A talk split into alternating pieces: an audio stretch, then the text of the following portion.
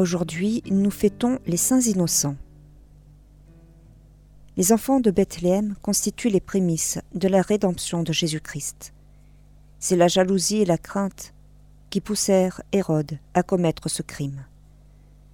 Saint Augustin nous a dépeint le saisissant tableau de cet horrible massacre. Les mères s'arrachaient les cheveux. Elles voulaient cacher leurs petits-enfants. Mais ces tendres créatures se trahissaient elles-mêmes. Elles ne savaient pas se taire, n'ayant pas appris à craindre.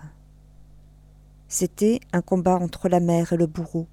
L'un saisissait violemment sa proie, l'autre la retenait avec effort. Une voix se faisait entendre. Qui cherchez-vous? Vous tuez une multitude d'enfants pour vous débarrasser d'un seul, et celui que vous cherchez vous échappe. Et tandis que les cris des femmes formaient un mélange confus, le sacrifice des petits-enfants était agréé du ciel.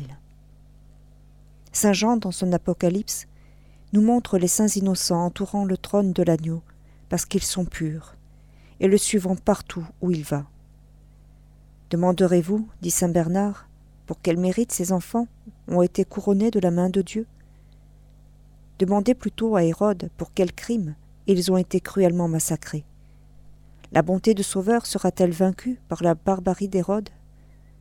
Ce roi impie a pu mettre à mort des enfants innocents. Et Jésus-Christ ne pourrait pas donner la vie éternelle à ceux qui ne sont morts qu'à cause de lui? Les yeux de l'homme ou de l'ange ne découvrent aucun mérite dans ces tendres créatures. Mais la grâce divine sait plus à les enrichir. Aussi l'Église a-t-elle établi leur fête, au plus tard dès le second siècle.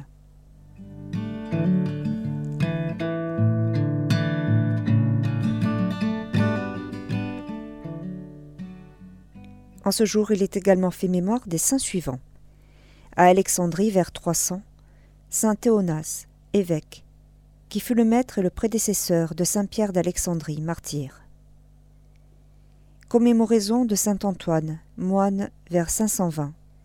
Né à Valéria, en Pannonie, près du Danube, il mena en divers endroits une vie solitaire, et déjà âgé, se retira au monastère de Lérins, où il se montra gentil avec les jeunes grave avec les anciens, docte avec les savants.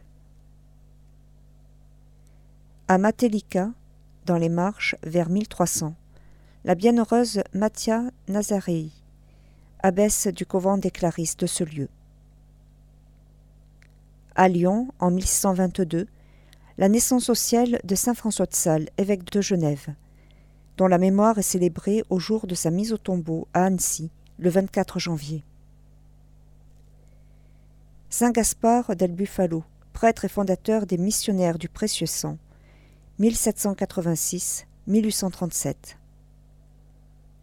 Sainte Caterina Volpicelli, vierge et fondatrice des Servantes du Sacré-Cœur, 1839-1894. Enfin, à Kiev, en Ukraine, l'an 1945, le bienheureux Grégoire Komissine, évêque de Stanislaviv, et martyr. Arrêté sous le régime soviétique athée, en raison de sa fidélité à la communion avec l'Église romaine, il mourut en prison.